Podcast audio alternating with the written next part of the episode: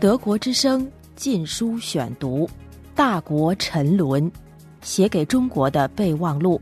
作者刘晓波，由台湾允晨出版社出版发行。第二卷，中共已经脑死亡。第二章，制度性的为富不仁。作者手记：自共产主义在东方取得胜利之后，公有制、国有经济和国有资产就变成了罪恶之源。事实上，无论在中国还是在苏东各国，共产集权国家的国有经济就是权力经济，国有资产就是集权政治的经济支柱，也是独裁者控制社会的钱袋。所以，与其说是国有经济，勿宁说是官有经济或党有经济更为准确。独裁国家的国有资产不过是被独裁党据为己有的私人财产，也就是党有资产。所以，本文在谈到通行的国有企业或国有资产时，通通用党有企业或者党企、党有资产或者党产。由香港经济学家郎咸平掀起的“郎旋风”，对改革的反思集中于对私营富豪侵吞党有资产的攻击。由此展开了一场关于改革的大讨论，私营老板和主流经济学家成为众矢之的。毋庸置疑，中国的富豪确实厚黑，他们的不择手段有目共睹；御用经济学家也确实无耻，已经沦为跛足改革和权贵利益的辩护士。然而，在独裁制度之下，不厚黑能发财吗？私营老板再厚黑，还能比中共权贵更厚黑吗？在我看来，私营老板的厚黑与中共权贵的厚黑相比，实在是小巫见大巫。在为富不仁的程度上，那些从民间崛起的私人老板与那些来自中共权贵阶层的暴富者相比，也只能是小财主。在为富不仁的性质上，两者的差异是本质性的。私人老板至多是无权者的陪笑脸和大手笔行贿，或在制度歧视下的偷税漏税和欺诈伪劣。而中共权贵们则是依靠对权力和资源的双重垄断，是高高在上的受贿，是强权者的公开或半公开的抢劫和瓜分，甚至就是无本万利的坐享其成。比如，在中国特色的资本市场上，私人业主想做上市公司的董事长，非付出高昂的制度成本不可。借壳上市的私人企业被权贵们设套蒙骗的不在少数。而权贵们想成为上市公司的董事长，通过权力之间的裙带关系，一纸组织上的任命书即可。比如江泽民的公子江绵恒，刚一从美国读书归来，不仅当上了副部级的中科院副院长，而且在瞬间成为最具暴力的电信业中的电信大王。他甚至可以左右党有资产的重组拆分的进程。中国民间对国家高度垄断电信行业的不满由来已久，其暴力之巨和效益之低，也令上台后的朱镕基不满。他一直在推动通过拆分来打破其高度垄断，但中国电信行业拆分的真正实现，形成南北竞争的当下格局，却是从张绵恒进入这一行业开始的。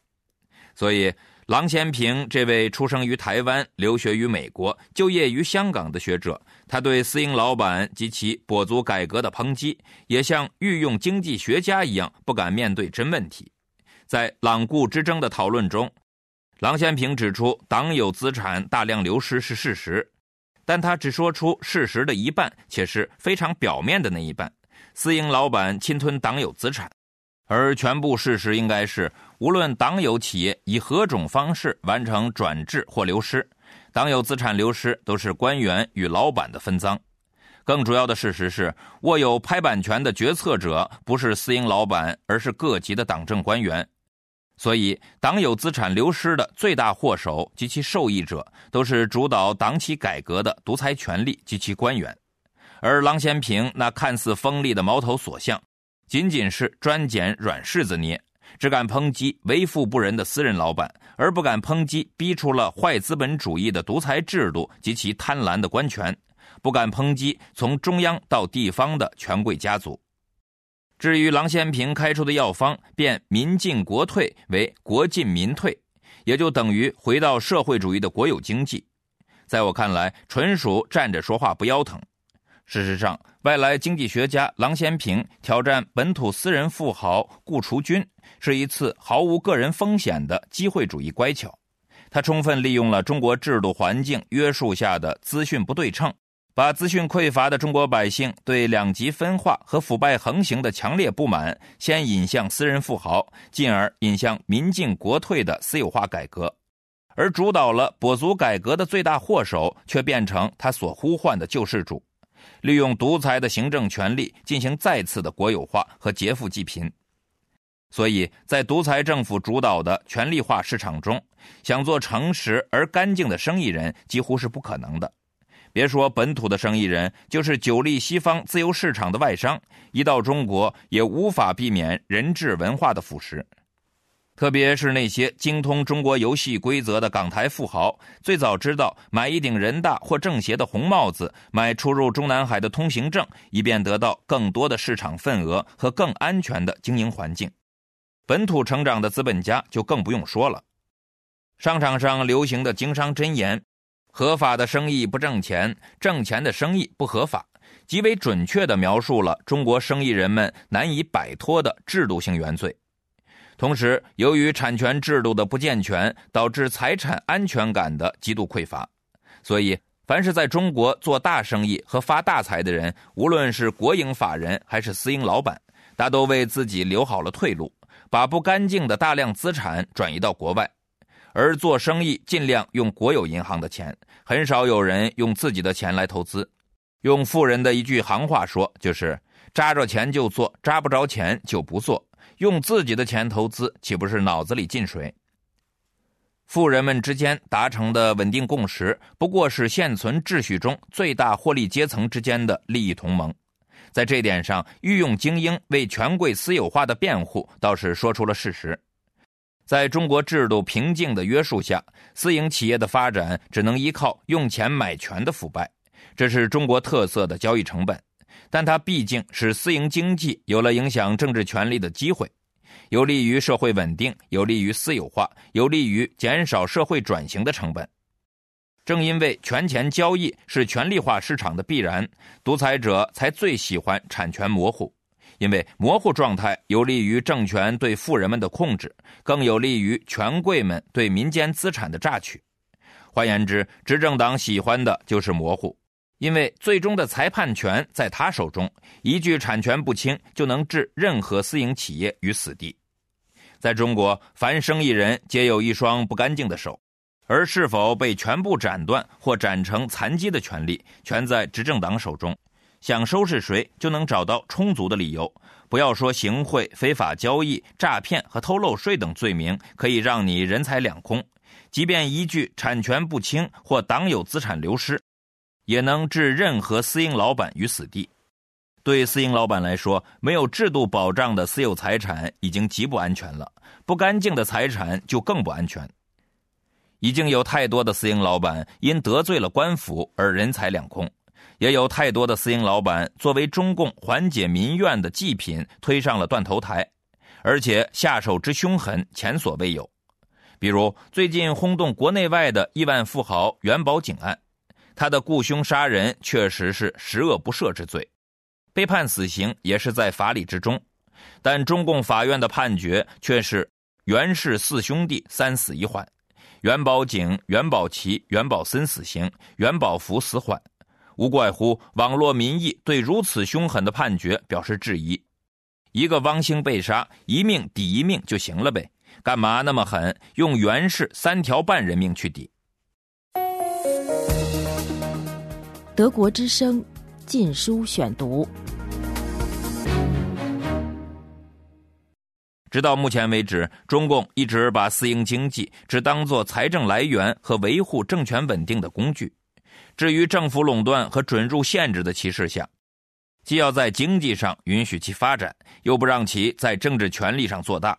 所以，中共不允许成立自治的民间组织，让私营业主处在分散的原子化状态。乃是中共防止有产者成长为独立社会力量的绝技。稍有社会影响的私营老板就被统战到官方的工商联中，成为党的花瓶兼征友。三个代表之后，中共又要把他们拉入党内，让他们在政治上与政权融为一体。在此意义上，私营业主不论有多少个人财富，其产业规模做到多大，但在社会角色上也只能是政权的附庸，是永远没出息的个体户。政治上弱小的社会个体户想要保住自己的辛苦钱，且使其不断增值，也就只能攀权富贵，在经济上变成垄断集团的附庸，在政治上进入执政党的统战花名册。所以，对于中国的有钱人来说，无论是个人资本的积累，还是社会地位之提高，都无法摆脱制度性原罪。只要想在独裁制度下发财，就不能不接受其灰色游戏规则，不能不出卖商业诚信，不能不靠裙带关系和权力关系。这是另一种逼良为娼，如同中国的知识分子不得不做御用文人，社会名流和民主党派不得不做政治花瓶一样。但是上等奴隶做久了，自有想坐稳的利益和乐趣所在。一旦得到主人的赏识和恩宠，那么最好的投资就是不断的博得主人的欢心。伺候好主子，就是善待自己。私人财产要想得到制度性的安全保障，就必须启动与产权改革相配套的政治改革，才能使私人老板逐渐摆脱对权力的依赖，逐步遏制权力对私人财产的随意侵犯。遏制市场上的短期行为和投机行为的盛行，才有望最终遏制乃至消除财产积累的制度性原罪。而在今日中国，中共继续靠剥夺民众的政治权利、靠收买加谎言的策略来维持独裁制度，所以中国不可能有社会公正和社会公德。即便少数人富得流油了，即便民众有了温饱了。得不到政治权利的各阶层仍然无法免于恐惧。这样说似乎对私营老板不公平，因为他们已经遭受了太多的不公平对待。比如，几乎所有高盈利的领域都在官权的垄断之下，或根本不允许私营企业进入，或设置非常高的准入门槛。房地产行业的制度成本之高就是最好的例证。再如，党营企业欠私营企业的账，就是正常的债务关系，可以一拖再拖；而私营企业欠党营企业的债，就是党有资产流失，拖着不还，就要通过法律强制执行。党营企业欠银行的贷款，就是无偿还能力；而私营企业欠银行的贷款，就是诈骗罪。多少著名私人企业家的锒铛入狱，其罪名就是金融诈骗。企业上市本来就应该由市场来选择，但中国的企业上市的选择权完全操控在各级政府手中，股市成了执政党收刮民间资本、供养效益低下的党产大金库，也变成权贵们掠夺民间资产的抽水机。正如执政党垄断的银行是党企的坚强资金后盾一样，反正股民的钱和银行存款大都是老百姓的私房钱。导致这一切的最根本原因，就是在于恶劣的制度，在于中共衙门及其官员所具有的排他式特权，在于作为中国最大利益集团的中共权贵阶层，他们是为了拯救独裁政权，更是为了自己的一夜暴富，才允许民间企业家跟在他们后面分到些利益。与此同时，他们又把私营经济置于政府垄断和准入限制的歧视下。把私人老板置于官权的操控之下，既要保留又不让做大，更不允许私营业主通过成立不受执政党操控的民间组织而成长为独立的社会阶层。稍有社会影响的私人老板就被统战到工商联中，成为党的花瓶兼正友。市场经济与政治民主的正相关关系早已被西方历史的制度演进所证实。因为自利是普世性的且难以根本改变的人性，逐利是所有商人的共同信条。关键在于如何用健全的社会制度来善待和规范这样的人性。只有在尊重人性和商业规则的前提下，用一视同仁的法治来规范自由竞争的市场，才是公平而高效的制度。既能保障私有产权和公平竞争，激发人类创造财富的欲望和能力，又能遏制权力干预、歧视性买卖和坑蒙拐骗，防止自立的人性走向无节制的不择手段的贪婪。然而，中国的市场改革和私有化却没有带来政治民主。之所以如此，绝非市场经济和私有化的罪过，而是独裁制度和跛足改革造成的坏资本主义之过。市场被权力干预所扭曲，私有化被权贵阶层所扭曲。于是，中国的市场化必然变成县政权及其权贵对公共财产的瓜分和对民间财富的公开洗劫。正因为私人老板的不干净的根本原因不在于他们本身，而在于恶劣的制度环境，所以指望不改变独裁制度和跛足改革模式而有干净的资本家，无异于痴人说梦。恰恰相反，中共权贵主导的强盗式和裙带式相混合的资本主义，他们积累的巨额财富不是靠商业智慧、吃苦节俭、发明创造和公平竞争，而是靠特权掠夺全民资源。他们轻易到手的巨额财富也不会用于造福民间和回馈社会，而是转移到国外和尽情挥霍。正是他们牟利方式，使寻租式的腐败变成一种准合法的制度安排。畸形的权力化市场无法与国际市场接轨，对全民资产的疯狂掠夺，造成日益悬殊的贫富两极分化，没有任何道义上的辩护理由。老百姓的不满乃至仇恨的积累，使社会成为遍布干柴的危机之地。这一切负面作用不仅正在摧毁现政权的合法性，而且瓦解了新制度赖以建立的人性基础。德国之声《禁书选读》，《大国沉沦》，写给中国的备忘录，作者刘晓波，由台湾允晨出版社出版发行。